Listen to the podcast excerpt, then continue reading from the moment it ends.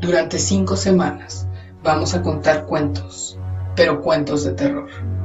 En la biblioteca Rómulo y Numa Escobar, ubicada en el Parque Central de Ciudad Juárez, nos hemos dado a la tarea de seleccionar cinco cuentos de terror que te pondrán los pelos de punta. Pero antes te cuento que los cuentos de terror son capaces de hacer que sintamos sensaciones aterradoras. Es un género de ficción de naturaleza especulativa. El cuento de terror es en sí mismo un género singular, pues crea una atmósfera extraña y sobrecogedora. El historiador literario Cudon define el cuento de terror como una pieza de ficción en prosa de longitud variable que sorprende o asusta al lector.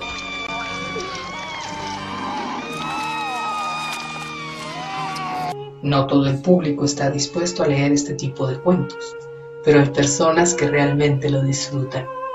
No hay duda de que este género está destinado a que emerjan diferentes sensaciones entre los lectores, que al fin y al cabo es lo que quieren. Los humanos somos así, ¿o no?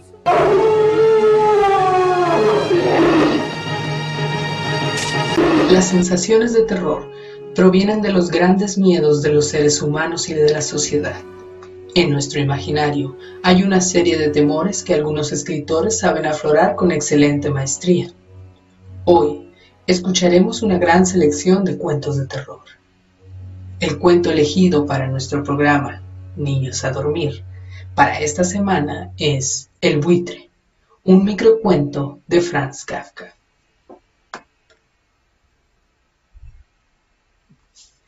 Érase un buitre que me picoteaba los pies.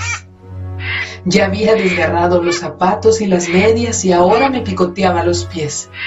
Siempre tiraba un picotazo, volaba en círculos inquietos alrededor y luego proseguía su obra. Pasó un señor, nos miró un rato y me preguntó por qué toleraba yo al buitre. Estoy indefenso, le dije. Vino y empezó a picotearme. Yo le quise espantar y hasta pensé en retorcerle el pescuezo, pero estos animales son muy fuertes y quería saltarme a la cara. Preferí sacrificar los pies. Ahora, ahora están casi hechos pedazos. No se deje atormentar, dijo el señor. Un tiro y el buitre se acabó. ¿Le parece? pregunté. ¿Quiere encargarse usted del asunto? Encantado, dijo el señor.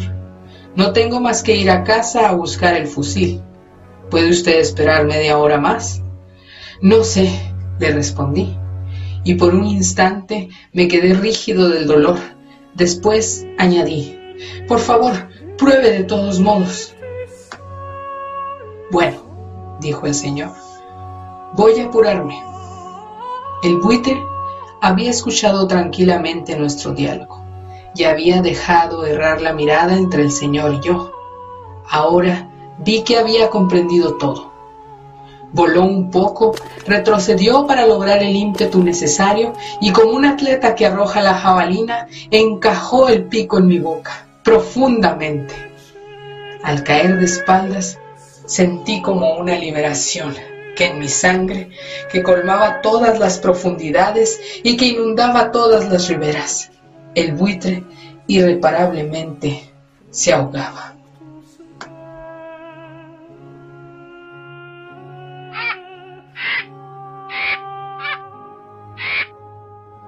Sin importar lo mucho que estos relatos de terror cortos nos hagan sufrir, sabemos que las sensaciones que nos deja una buena historia de terror son tan satisfactorias como perturbadoras. Por lo tanto, es menester encontrar unas que nos den estos requerimientos en pocas líneas de texto. Nos escuchamos la próxima semana con otro relato terrorífico y algo gótico que te hará sentir el terror en su máxima expresión. No olvides comentar, compartir y regalar un like en la página de la Biblioteca Pública Numa Escobar. Hasta la próxima.